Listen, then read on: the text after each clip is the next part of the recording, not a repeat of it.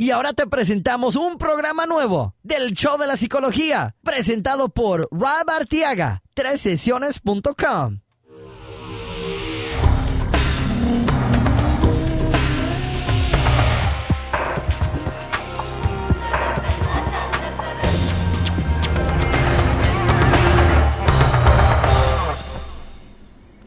¿Qué tal chicos? Habla su psicoterapeuta Rob Arteaga y bienvenidos a una nueva sesión del programa del show de psicología donde hablamos sobre la psicología y cómo se aplica a nuestra vida.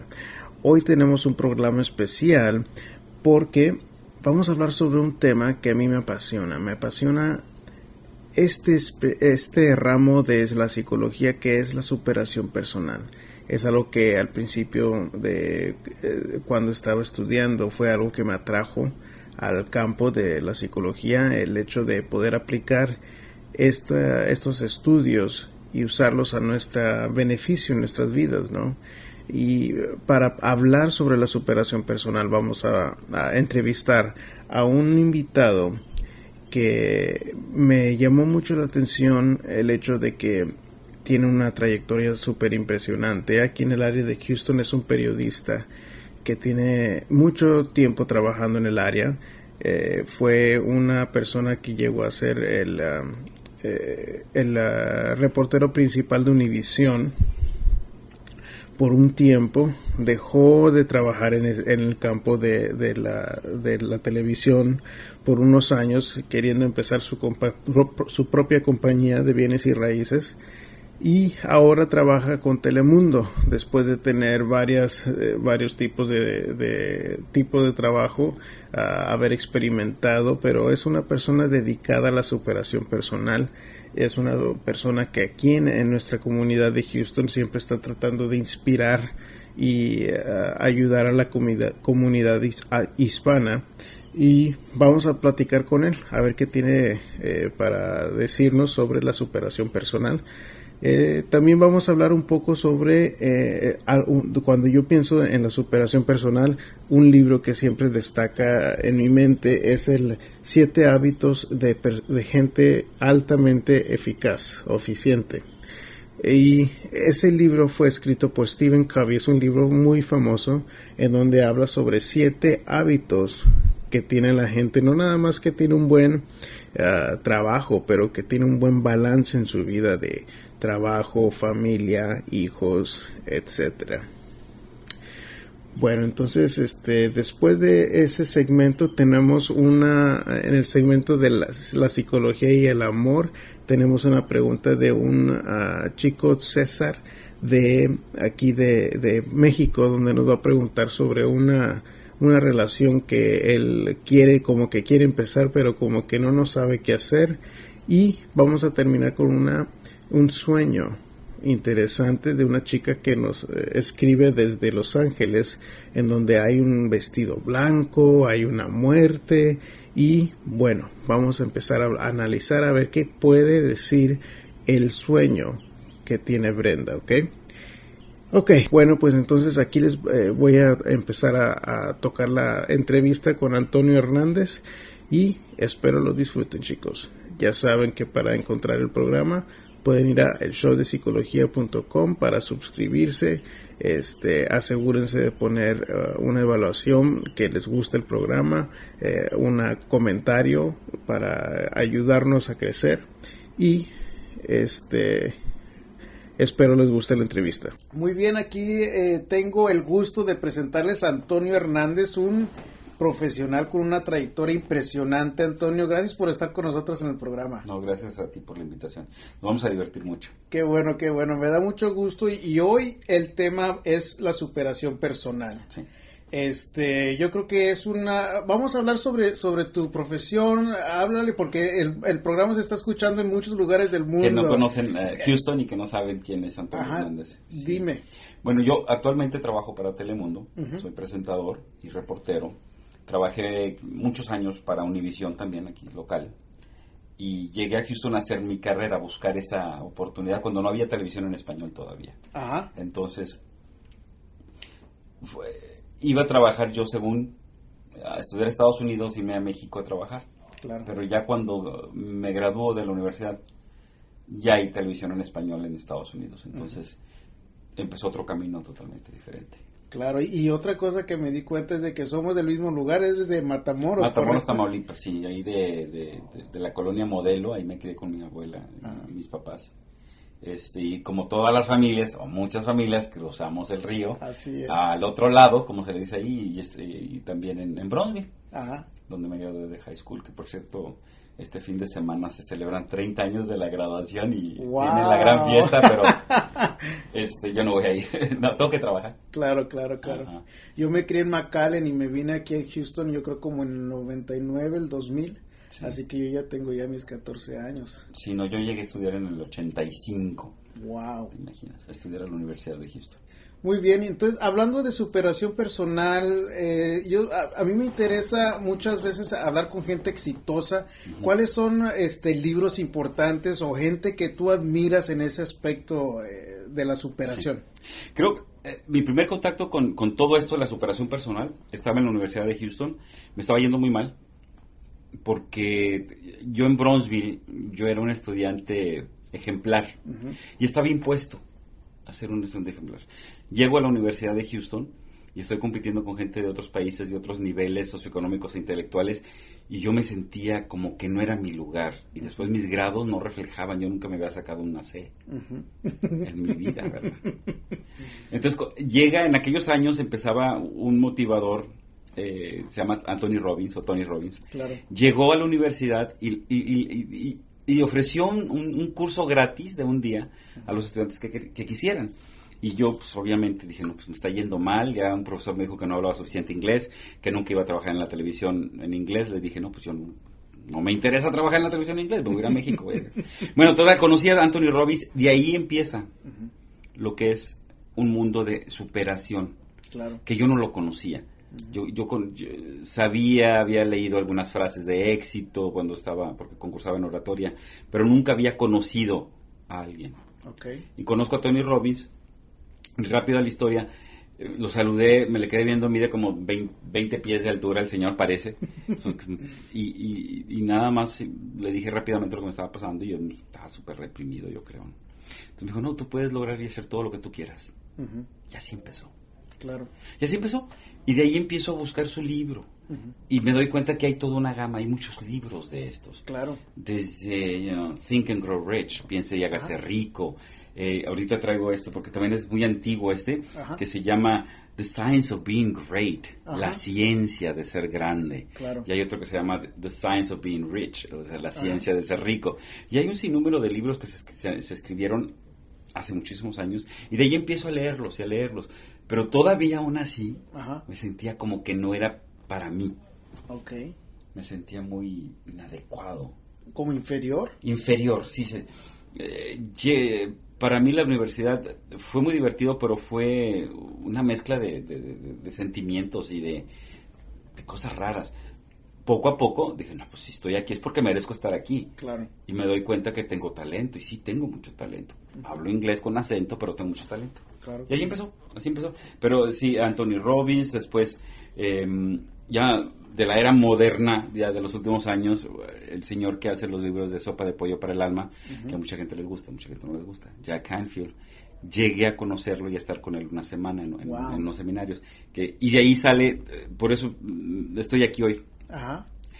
Porque quiero recordarle a la gente que ya están en Estados Unidos. Claro. Ya llegaron.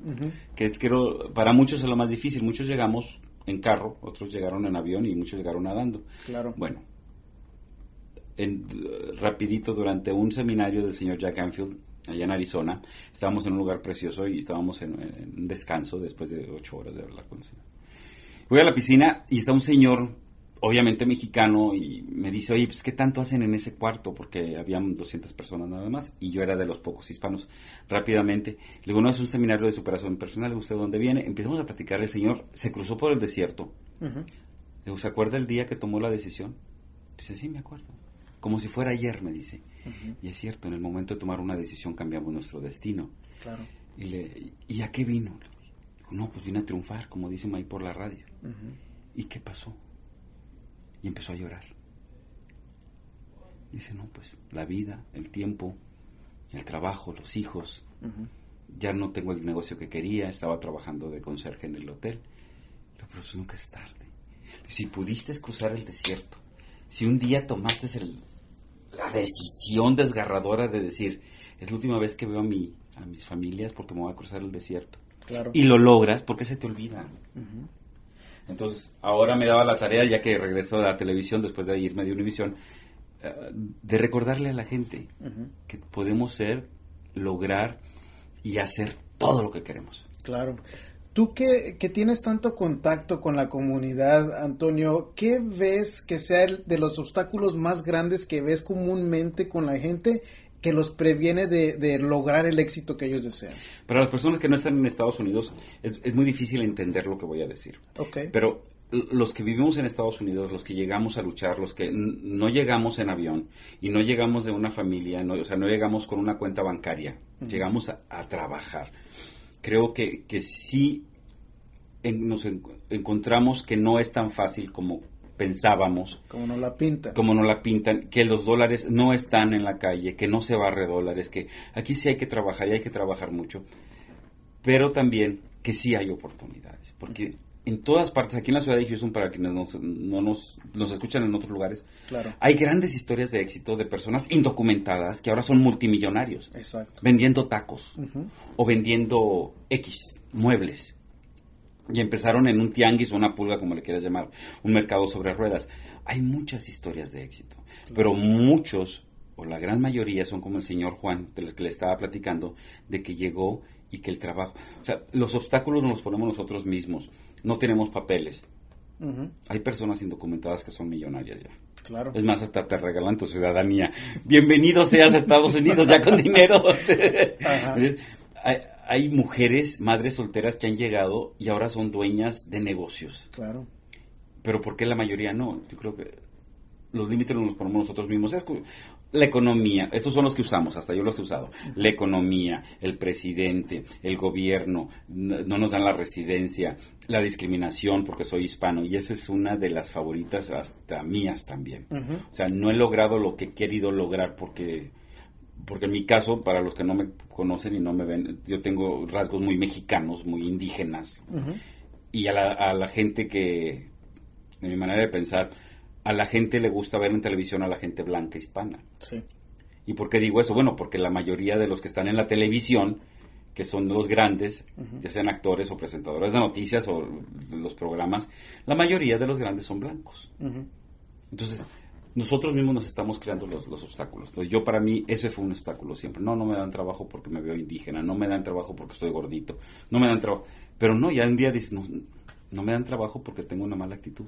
Claro es todo. Sí, sí, sí. Este, creo que eh, viendo hacia atrás a los años, en todos los proyectos y diferentes profesiones que has tenido, ¿qué es lo que tú has aprendido de, los logros, de los fracasos? ¿Cuáles son esos logros? ¿Cuáles son esos fracasos de tu punto de vista? Dicen que no hay fracasos, hay lecciones. Y, y yo me fui de Univisión, de, estaba en la epítome de mi carrera, era el presentador principal, eh, estaba en un lugar privilegiado. Me fui porque quería mi negocio, porque quería abrir un negocio. Abrí un negocio de bienes raíces, llegué a tener 35 vendedores, eh, vendimos mucho, se cae la economía. Dejan de hacer préstamos a personas indocumentadas. Ya estoy sacando excusas, ¿eh? ahí, ahí van las excusas. Entonces, en lugar de enfrentar eso, creo que me di por vencido y lo cerré. Y digo, bueno, ¿qué voy a hacer ahora? ¿De qué voy a vivir? Univision ya no me quiere, porque los dejé. Entonces em, empiezo una pequeña compañía de producción de comerciales. Y entonces empiezo a hacer infomerciales, comerciales, empiezo a descubrir, eh, aprender lo que es hipnotizar a la gente, en inglés se dice hypnotic writing, con tu redacción, con tu voz, con tu...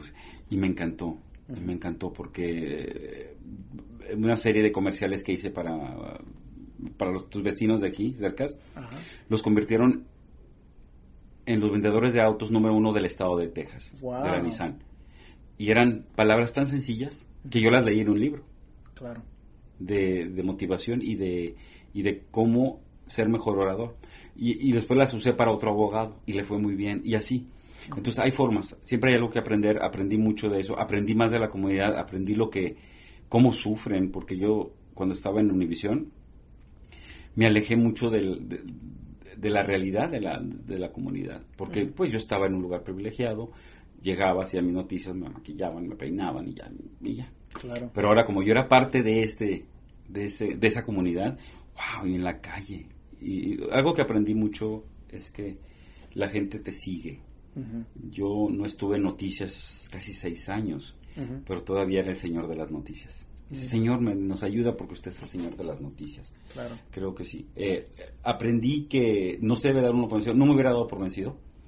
Y, y ahorita ya estoy pensando la manera de regresar para ayudar. Yo ayudé a mucha gente a tener su casa. Claro. Y en su tiempo ayudé a muchos jóvenes a ir a la Universidad de Houston uh -huh. como reclutador. Siempre he ayudado, pero eh, creo que no hay fracasos, ya hay, hay, cosas que aprender. Aprendí que a veces más vale solo que mal acompañado. Uh -huh. En ocasiones eh, uno se asocia con personas y no tienes la misma mentalidad de ayudar. Y entonces dices, no, pues no puedo trabajar con esta persona. Claro. Y ya, tan sencillo así. Pero sí, sí, sí hay, siempre se puede ser mejor. Claro. Entonces, este, sabes que tocas un punto que para mí es importante y creo que no sabemos cómo enseñarle a los hijos uh -huh. o no estamos acostumbrados a enseñarle a nuestros hijos en cómo valorar lo que llamamos entre comillas fracasos. Sí. Y yo creo que hay mucha gente muy exitosa que ha fracasado no nada más Todos. una, No. dos o tres o muchas veces, ¿verdad? En todos los libros de superación personal te dicen, la persona que no fracasa es porque nunca se ha arriesgado. Uh -huh. Y si no te has arriesgado, nunca has ganado nada. Claro. El no arriesgarte es un fracaso. Uh -huh. Es un fracaso porque no vas a, a llegar a, al fracaso como tal, pero no vas a lograr mucho. Uh -huh. Entonces, tienes que arriesgarte. Tienes que levantar. La, la lección es sencillísima de niños. Los niños se ponen de pie, dan un paso y se caen. Se vuelven a poner de pie y hasta que aprenden a correr. Y así es en todo. Claro. No darse por vencido, pero ahí vienen los, las cuestiones psicológicas de qué va a decir la gente, se van a reír de mí, eh, cómo voy a quedar con la familia. Yo de grandote, todavía sabes, uy, cuando les diga que voy a cerrar la compañía, qué van a pensar de mí, que soy un fracasado, y ahora digo, no, no, o sea, lo mejor que pude hacer en ese momento es cerrarla, uh -huh. porque económicamente no era viable, uh -huh. y desarrollar otro plan. Y hay otro plan. Y yo creo que la gente que es exitosa sabe darse cuenta de eso. Sabe darse cuenta, sabes que esto no va a funcionar, me voy a dar por vencido con eso, pero no quiere decir que no tengo otra cosa ya en mente. No te vas a sentar a esperar uh -huh. a que te caigan los dólares del cielo, porque no te van a caer del cielo. ni dólares, ni, ni, ni quetzales, ni la moneda que sea. Claro no que sí. Y la gente puede tener éxito en cualquier parte del mundo. No tienes que venir a Estados Unidos. Uh -huh. Hay gente exitosa en todos los países de Latinoamérica, pero yo creo que la gente tiene que creer en lo que, en lo que siente, buscar hacer lo que le gusta hacer. En tu caso, o sea, es obvio que te gusta hacer lo que te gusta, lo claro. que haces, porque yo no lo podría hacer, uh -huh. porque no, no, no me nace. Uh -huh. En cambio, comunicar, ponerme frente a una cámara, ponerme frente a un micrófono, grabar, decirle a la gente, tú puedes lograr todo lo que quieres, me estés escuchando, no me estés escuchando, pero tienes que tener la mentalidad. O sea, eso me gusta, me gusta motivar, me gusta decirle a que, que, yo vine a Estados Unidos, yo pisqué papas, trabajé haciendo pizzas, trabajé en las neverías, sirviendo barquillos o nieves. He trabajado de todo, uh -huh. absolutamente de todo. Claro. Y me doy cuenta que todo, nunca me han corrido de un trabajo. eso me encanta. Porque, porque si tú haces digamos que estás haciendo un trabajo que no te gusta y a todos, a mí no me gustaba hacer pizzas, pero las tenemos que hacer. Uh -huh. Haz tu trabajo lo mejor posible. Claro. Lo mejor posible. Hay un libro que les quiero recomendar, se llama Los Cuatro Acuerdos, no sé si lo has leído. Sí, este, no? Me encanta porque es una filosofía tan sencilla, es, primero que nada es, hijo Jesús, sé impecable con tus palabras, o sea, uh -huh. rápidamente no peques con tus palabras, no, no maldigas, no digas nada en contra de nadie, porque eso se te regresa uh -huh. y es una realidad. Claro. En el trabajo, fácil, cuando uno va a tomar café, en casi todas las compañías hay un lugar donde se va al café, uno va al café y empieza a chismear del otro. Ta, ta, ta, Sé impecable con tus palabras. No asumas nada. Yo creo que asumimos muchas cosas negativas de todo el mundo. En el trabajo especialmente. Asumes que alguien quiere tu puesto, asumes que a alguien le pagan mejor, asumes que el jefe quiere a alguien más y te empiezas a envenenar a ti solo. Bueno, si lean ese libro, son cuatro acuerdos son muy buenos. Pero creo que eso también eh, viene al punto donde eh, nosotros como latinos, o no sé si tú lo has notado o no, pero muchas veces tenemos un concepto negativo de la gente que tiene dinero. Como que la gente que tiene dinero está nada más tratando de eh, aprovecharse de la gente. El asadón, nomás quieren para Exactamente. Y creo que viene al caso como, como tú dices, que no asumir, ¿no? La gente yo creo que es más exitosa, es la gente que quiere ayudar, la gente que usa sus habilidades, como tú lo, lo, estás mencionando, para desarrollarse y ayudar mejor a la gente. Y entre más ayudas, así es como es trabaja la ley de abundancia, ¿no? Exacto. Estaba yo eh, de invitado en, un canal cristiano y, con, con, dos pastoras. Y bien curioso porque era el típico, eran dos pastoras y una quería pensar así como yo y otra no, porque hablando del dinero yo siempre digo que tú puedes lograr tener todo lo que tú quieras y que Dios quiere que uno viva en abundancia, Dios, el universo, en lo que tú creas. Correcto. Tú puedes vivir en la abundancia. Y ahí empiezan ellas un debate. Yo creo que muchas veces ese, ese sentimiento negativo que tenemos del dinero y del éxito y de porque lo relacionamos con algo negativo.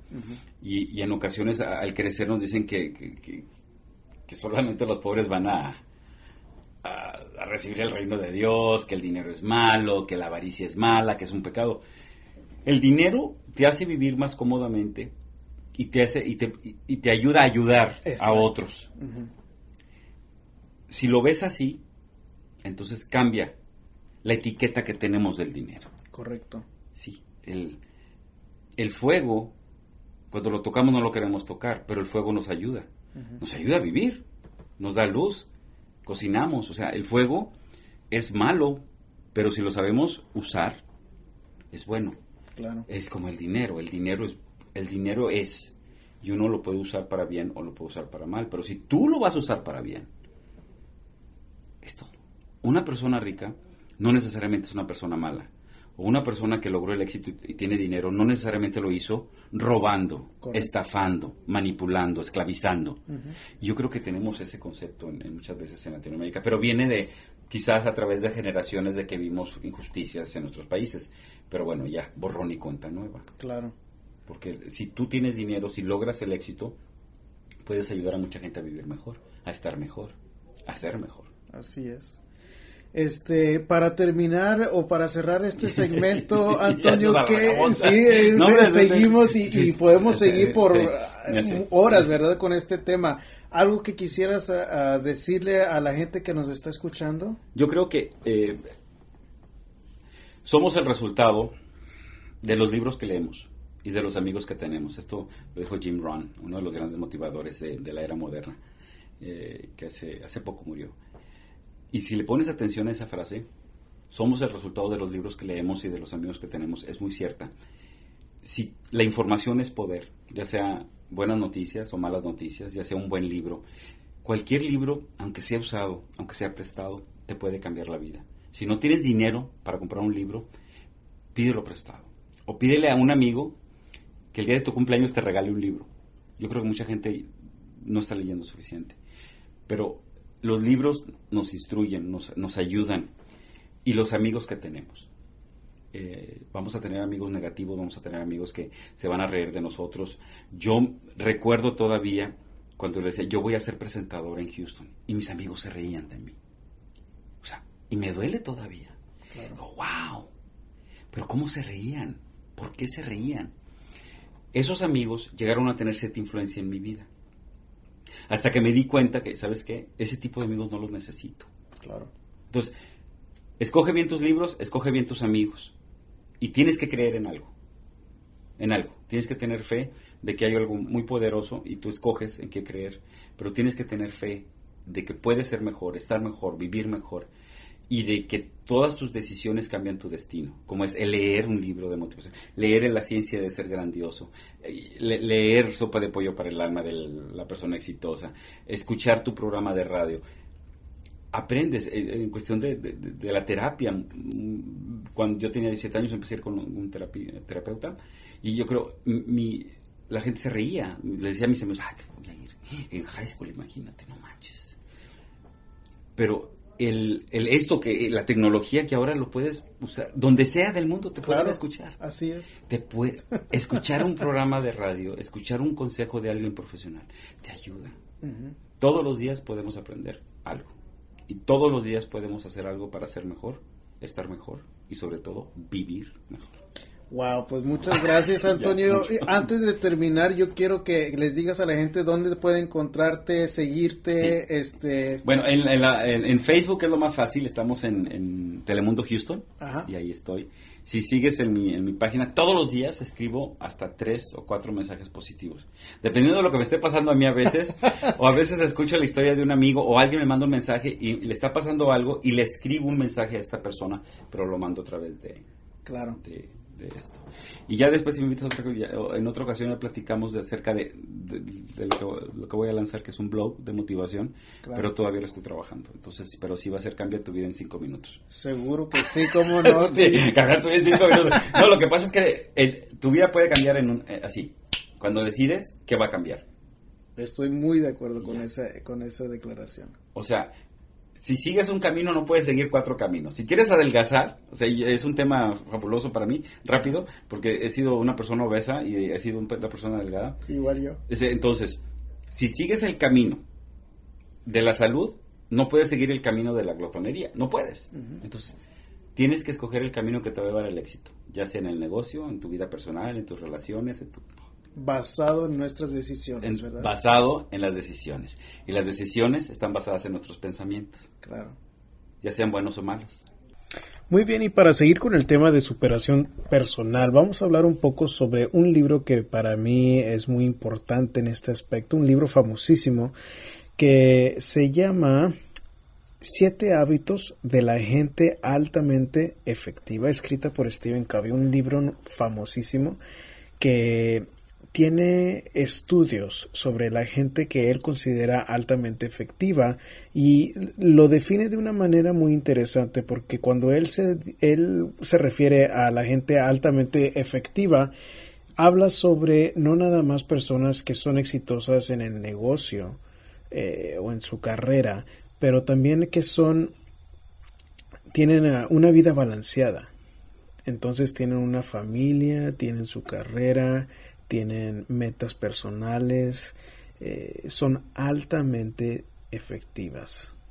Entonces, él estudia a estas personas y identifica siete hábitos que muestran estas personas que nos pueden ayudar a nosotros a superarnos en lo que queramos lograr en nuestras metas. El hábito número uno, eh, y los, los, divide estos hábitos en dos partes. En los primeros tres tienen que ver con eh, el individuo, o sea, cómo podemos mejorarnos nosotros como personas, como individuos. Y la segunda parte habla sobre la, cómo trabajar con otras personas, porque identifica que las personas altamente efectivas saben trabajar con otra gente. Entonces, el hábito número uno es ser proactivo. Quiere decir que la gente que es altamente efectiva toma iniciativa, toma las decisiones, como estábamos hablando con Antonio, habla o no nada más es de que dice quiere hacer eh, es esto, quiere hacer lo otro, pero sino que toma iniciativa y hay acción después de las decisiones. El hábito número dos es empezar con el fin en mente. Ahora, cuando él habla sobre el hábito número dos, se refiere a que hay que tener una visión de qué es lo que queremos nosotros como personas lograr. ¿Cuál es nuestro propósito? Y de lo que de lo más importante que se destaca del segundo hábito es de que hay que crear un una declaración de misión, de una declaración de propósito. ¿Cuál es el propósito que nosotros tenemos en mente? ¿Cuáles son nuestras, eh, nuestros valores? ¿Cuáles son nuestras metas en la vida? ¿Es nada más llegar a, obtener algo material como una casa o es eh, nuestra meta tener un trabajo específico o es eh, una combinación de todas estas cosas. Bueno, pues con el hábito número dos, pensar con el fin en mente, eso es lo que él quiere clarificar. Él, eh, bueno, no, lo que es lo que nota en la gente altamente efectiva, que esto es lo que tienen bien claros. Ellos saben exactamente qué es lo que quieren para ellos mismos y lo escriben. Empiezan a, tomar acción para llegar y, llegar más cerca a lo que ellos quieren para ellos mismos. El hábito número tres es ponerlas, a, hacer prioridades. Entonces es crear un plan, decidir qué es lo que tiene prioridad sobre otras cosas. Y algo que, que es importante en este tercer hábito es de que organicemos las cosas que tenemos que hacer basados en la importancia en lugar de la urgencia. ¿Cuántas veces no estamos nosotros queriendo terminar algo porque es lo más urgente, porque es lo que ya se va a entregar? Entonces, en el, en el tercer hábito, de que tiene que ver con prioridad, este, hay que evaluar nuestros esfuerzos para saber cuáles son esas acciones que nos van a llevar más cercas a nuestras metas en lugar de estar reaccionando a todas las cosas que son urgentes. Eso es el, el, tercer hábito. Y cuando vamos al cuarto hábito es cuando empezamos a hablar sobre cómo trabajar con otras personas. El cuarto hábito eh, se le llama pensar en ganar y ganar. Eh, ¿Qué quiere decir eso? Cuando hablamos sobre este cuarto hábito, se refiere a que cuando estemos interactuando con alguna persona, persona saber cómo llegar a acuerdos en donde ambas partes están ganando. Que no necesariamente yo gane todo el tiempo y no necesariamente que la otra persona gane todo el tiempo, pero que siempre buscar y respetar a las personas buscando algún acuerdo en donde ambas partes van a ganar. Esto también se ve en, nuestras, en nuestras vidas, en nuestras carreras, cuando estamos pensando, bueno, quisiera, quisiera este, quedarme en casa, pero para cuidar a los niños, pero también necesito que trabajar para proveer para la familia, o hago uno o hago el otro. Pensar en, en situaciones donde los dos lados se pueden satisfacer es lo que estamos haciendo también con el cuarto hábito. ¿Cómo podemos hacer las dos cosas al mismo tiempo? Parte de lo que quiere darnos a entender con este hábito es de que siempre hay una manera o hay que darnos el tiempo y el espacio para buscar las soluciones que mejor nos benefician. Ambas partes o cuando estamos hablando de nuestro propio ser, ah, ¿cuál, es, una solución que pueda llenar ambas este, necesidades, ¿no? Bueno, el quinto hábito es primero busca a entender antes de ser entendido. ¿Qué quiere decir eso? Bueno, cuando estamos hablando sobre el quinto hábito, lo que queremos, eh, lo, lo importante es saber cómo escuchar y usar nuestra empatía para ponernos en el lugar de la otra persona y de esa manera lo que él nos explica es que cuando nosotros realmente entendemos a la otra persona, normalmente lo que sucede es de que la otra persona se abre a querer escucharnos y a querer complacernos. Entonces, cuando nosotros estamos escuchando a la otra persona, cuando entendemos a otra persona, ya sea nuestra relación amorosa o algún tipo de acuerdo de negocios, es importante primero entender a la otra persona para poder ser este entendido súper, súper importante para poder crear un ambiente en donde ambas partes están eh, alimentando de X relación. El hábito número 6 yo creo que es de los más eh, difíciles de entender o tan siquiera para mí fue de los más difíciles de entender cuando yo estaba leyendo este libro porque habla sobre la sinergia.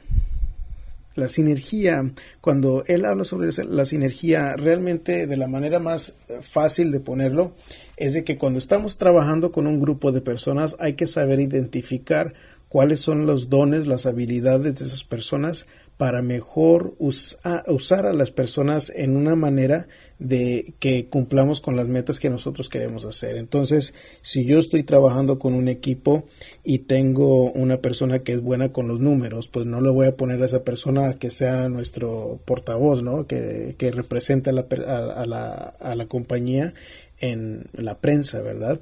Entonces, eso es, a eso se refiere el, el sexto hábito eh, en, que ya, se le llama la sinergia en inglés, synergize, pero este, básicamente es eso, es cómo usar los talentos de las personas en un equipo para mejor cumplir nuestras metas.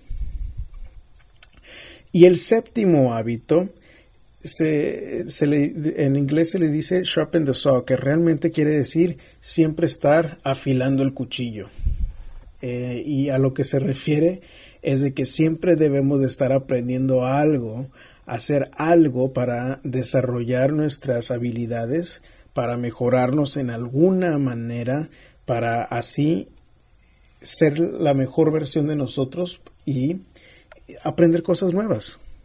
Básicamente, es importante saber cómo balancear nuestros talentos, nuestro trabajo, nuestras, nuestra energía para crear un ambiente saludable eh, que sea a largo plazo y que este, sepa eh, mantenernos con esa energía de seguir siendo la mejor persona que podemos ser, siempre buscando cómo mejorar, qué más puedo aprender, qué más puedo agregarle a mi, a mi este, repertorio de herramientas para ser mejor profesional, ser mejor mamá, ser mejor papá, y a eso se refiere este el libro. Eh, voy a poner un link en, las notas del, programa para que si ustedes quieren ver el libro puedan este, verlo más a fondo, ordenarlo si gustan. Este, pero bueno, vamos a llegar al punto donde estamos en el segmento de la psicología y el amor. Y esta semana tenemos un caso donde César de México nos está haciendo la pregunta que es la siguiente. Hace como dos meses fui de vacaciones a Alemania y conocí una chica. Su nombre es Jenny y es muy linda. Lo interesante de esto es de que es un tanto reservada según me cuenta sus amistades. Pero el día que la conocí fue totalmente distinta. Nos la pasamos muy bien el día de mi cumpleaños fue hasta fue una semana después y sin esperarlo ella llegó de sorpresa. Creo que se informó sobre mi fecha de nacimiento, etcétera, y fue una sorpresa muy agradable. Realmente tengo sentimientos por ella y iba a decírselo, pero por falta de tiempo no fue posible. Ahora nos hemos estado escribiendo, pero no quiero dar un paso falso y perder su amistad. Eh, entonces, este, me hace la pregunta que qué debe de hacer, ¿verdad? Y pues la verdad es, en el caso de César, suena como que el asunto principal es de que si él es honesto con ella, siente como que tiene eh, miedo a que vaya a su reacción, que vaya a perder la amistad que ya han, han establecido. Pero este, lo que yo le contesté a, César fue este que si ella ya llegó con una sorpresa para su cumpleaños y tomó el tiempo y esfuerzo para averiguarlo, aparte también se están escribiendo todavía a pesar de la distancia. Esto para mí suena como una chica que está esperando que tú tomes un paso más adelante con, su, con la amistad que ustedes han establecido puedo estar mal, pero según los hechos, o sea, es muy raro que una mujer vaya a tomar el tiempo y esfuerzo para buscar cuándo es el cumpleaños de un hombre nuevo en su vida y aparte tenerle una atención muy um, cortés, muy agradable como te la demostró a ti. Yo sospecho que esta mujer realmente está esperando que tú tomes un paso más adelante o para llegar más a fondo con esta relación. Entonces, yo, yo sospecho que va a reaccionar de una manera positiva. Y este, yo, eh, eh, en lo que presiento en tu pregunta es de que tienes nervios y este, la verdad de, la manera que se maneja eso es de que tenemos que ser honestos con la mujer. La mujer es mucho más este, abierta a un hombre que puede admitir que tiene ciertas inseguridades y si tienes nervios es mucho mejor efectivo que los expreses. Entonces decir algo como, ¿sabes qué? Tengo algo de nervios por decirte lo siguiente, pero eh, quisiera eh, que nosotros eh, sigamos conociéndonos, me gustas y eh, quiero ver a dónde va esto, aparte de una amistad. Y ahora, ¿por qué es importante que, que, el hombre le demuestre ese punto a la mujer? Lo que el hombre le da a entender a la mujer con ese tipo de, de, esas, esas palabras es de que estamos demostrando inteligencia emocional que es súper atractivo para la mujer y también súper raro en nosotros como hombres demostrar. Entonces, al saber este, admitir que tenemos nervios por decirles algo como esto, es como ellas van a apreciar ese tipo de, de, declaración porque es honesto, porque es, estamos en el momento, estamos, si, si tú en el momento sientes esos nervios, sé honesto y dile, sabes que tengo nervios porque tengo miedo a perder tu amistad, que, que esto y que el otro, pero todos tenemos ese tipo de inseguridades, todos tenemos ese tipo de inseguridades y de la mejor manera de manejarlo es eh, hablar sobre ellas. Y nosotros como hombres no, no tenemos esa costumbre de saber cómo hablar sobre lo que sentimos porque la mayoría de las veces ni sabemos por qué lo estamos sintiendo o no sabemos identificar ni lo que está pasando con nosotros porque nosotros no tenemos un lenguaje o una costumbre de hablar sobre nuestras emociones. Bueno, y uh, para seguir, eh, vamos a seguir hablando sobre el, uh, eh, la psicología y los sueños. Y en esta parte vamos a tener un sueño muy interesante donde nos escriben eh, una chica Brenda desde Los Ángeles y que nos habla sobre un sueño de su tía. Ok, eh, dice mi tía que nos eh, soñó que nos encontrábamos en la calle y yo vestía de blanco y me dirigía al tren. Era de tarde, tipo cinco o seis, y ella se me fue a comprar frutas. Cuando llegó a casa, una señora le dijo que hubo un accidente del tren y una chica del edificio murió. Al subir a la casa encontró que mi hermano eh, estaba llorando porque yo había muerto. Después vio a mi funeral en nuestro país y veía el dolor de mi madre que sufría mucho y estaba destrozada y veía mi casa y como era hace muchos años atrás que ella abría una puerta y me veía acercarme y le pedía que me abrace. Ella me decía que no por temor a que me la lleve conmigo y mejor me, me daba la mano, así caminábamos juntas y la llevé a un lugar donde había mucha tierra y le decía que la coja. No toque porque eso eh, la, porque eso la purificara. Eh, eso eh, como que la tierra la iba a purificar después de ahí se despertó asustada agitada eh, fue hace tres días que tuvo este sueño y ese mismo día tuvo, eh, estuvo ella en la tienda a punto de comprar un, un, vestido blanco. Dice que ella siempre sueña cosas que se dan. Este, bueno, eh, al analizar el sueño, el, el significado del tiempo del día es importante porque puede representar ¿Qué tan consciente está tu tía del asunto sobre de, que de lo que se trata el sueño? Entonces me dices que es como entre las 5 o 6 de la tarde y, y, lo que estamos buscando es de que si hay día durante el sueño o hay, o hay este, oscuridad.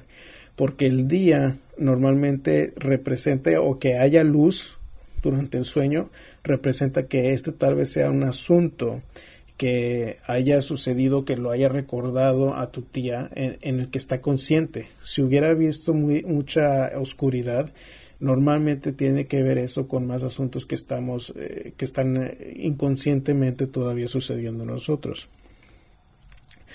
Entonces, este, los números también son importantes en los sueños y eh, me escribes que este sueño fue entre las 5 y las 6 de la tarde. Esto también nos puede dar una clave en que eh, este asunto empezó hace 5 o 6 años, 5 o 6 meses, tal vez cuando ya tenía 5 o 6 años de edad. Este, pero algo que sobresalta para mí en el sueño es tu vestido blanco y el hecho que aparezcas muerta no dejes o no dejen ustedes que cuando eh, sueñen sobre la muerte que los asuste. Mucha gente se asusta porque ve a una persona muerta en sus sueños y se despiertan súper preocupados, les hablan, ¿sabes qué? Les dicen, este, te acabo de soñar que moriste, ¿cómo estás? ¿Estás bien? Rara vez o yo realmente nunca he escuchado que alguien realmente muera cuando se le, se este, sueñe que están muertos con otra persona. Eh, y, algo importante para analizar los sueños es de que hay que buscar cuál es la esencia de las cosas. Y si, y si analizamos a la muerte, la esencia de la muerte es la finalidad de algo, es el terminar de algún ciclo, es el terminar de algún asunto que está sucediendo para nosotros. Ahora, Tú estás vestida de blanco en el sueño y normalmente el color blanco se representa algo, algo de relacionado con la pureza, paz, tranquilidad y el hecho que te mueres puede decir que hay algo puro o tranquilo en tu tía que se esté terminando eh, y que este, hace unos tres días le causó que soñara esto. Entonces, si tu tía te, eh, te describe, porque le pregunté qué, qué palabras usaría tu tía para describirte a ti, recuerden que cada persona en, nuestros sueños realmente no representa a la persona, representa algo en nosotros que se está manifestando en esa persona. Y entonces lo que yo hago es le pido al cliente que me dé tres palabras para describir a esa persona y de la manera que la tía de esta chica este, la describe es como hermosa, bella y talentosa. Entonces yo sospecho que este sueño representa algún tipo de miedo o algo que sucedió que hizo sentir o amenazar que tu tía sienta, se sienta menos bella o talentosa. También es importante el lugar donde están. Si tú dices que cuando están en el funeral están en el país de ustedes, pues eso puede decirnos que el asunto eh, se trata de algo que subconscientemente está relacionando tu tía con algún evento que empezó en, el país de ella.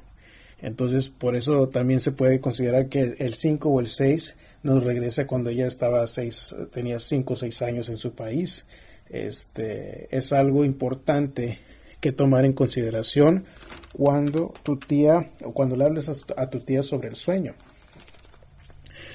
Bueno chicos, y con esto llegamos al final de este programa, sus show de psicología. Este, ah, recuerden que siempre pueden encontrarnos en eh, Facebook, busquen el show de psicología, denos un like. Pueden encontrarnos en Twitter en arroba rob bajo Arteaga y este en el claro que siempre en el sitio de internet el show de psicología.com ahí pueden ver eh, todos los episodios del programa y también pueden ver qué tipos de, servicios ofrezco. Eh, si están en el área de Houston los puedo atender en persona o si gustan podemos hacerlo por teléfono o por internet. Este bueno chicos, recuerden que el mundo no es el que cambia, lo que cambia es nuestra actitud y nuestras acciones. Hasta la próxima.